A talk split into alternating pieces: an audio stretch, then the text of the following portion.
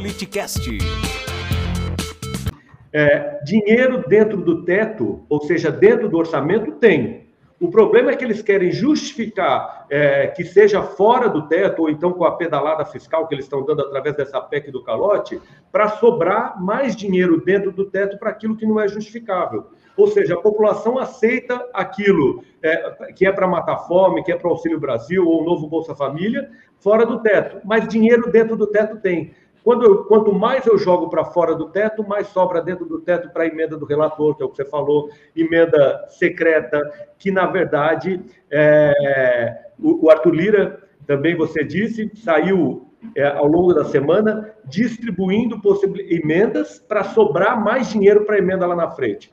E, para finalizar minha participação em relação a isso que eu quero te ouvir, lembremos-nos que a presidente Dilma Rousseff ela foi teve o impeachment por conta de uma pedalada fiscal, que é o que este governo está tentando institucionalizar através de PECs e através de, de, de, de, de furar teto.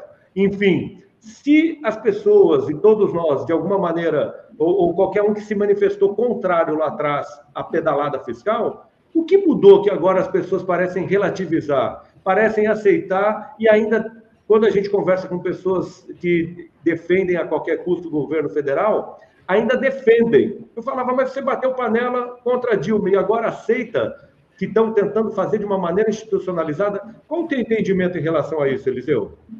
É, na verdade, é, eles estão fazendo muito pior do que a Dilma fez, né? Muito pior.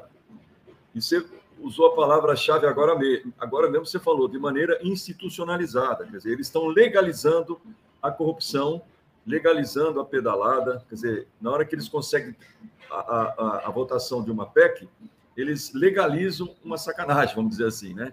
Quer dizer, então eles estão legalizando justamente toda a barbaridade que está sendo feita com o dinheiro público brasileiro. Quer dizer, é, o Brasil tem um, uma necessidade de ter um controle fiscal, de ter responsabilidade fiscal, não pode ser escravo disso, mas tem que ter responsabilidade fiscal. A, a mensagem que eles passam é que agora tudo pode fazer, agora tanto faz como tanto fez, o importante é o Bolsonaro ter dinheiro para comprar o voto dos povos, do pobre. É isso que eles querem fazer. Então é uma vergonha, quer dizer, imagina as pessoas que tinham expectativa de receber esses recursos, né, é, da, da, da, dos precatórios, são direitos, né, são direitos que foram transitados, na, ganhos na justiça, transitados em julgado, que são retirados dessas pessoas, para sabe lá quando.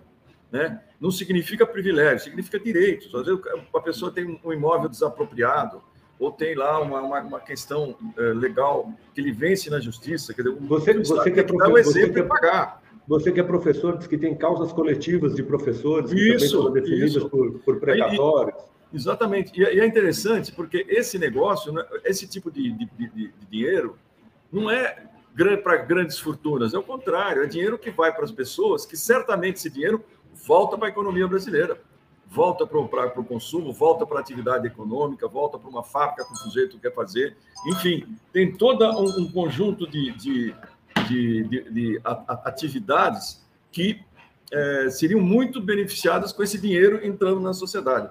Agora, o Bolsonaro pega esse dinheiro para ele para ficar comprando o voto do povo. É isso que vai acontecer, né? É, descaracterizando, inclusive, o Bolsa Família. Quer dizer, é uma coisa que virou muito mais uma esmola, quer dizer, agora, com esse Auxílio Brasil, o próprio nome diz auxílio.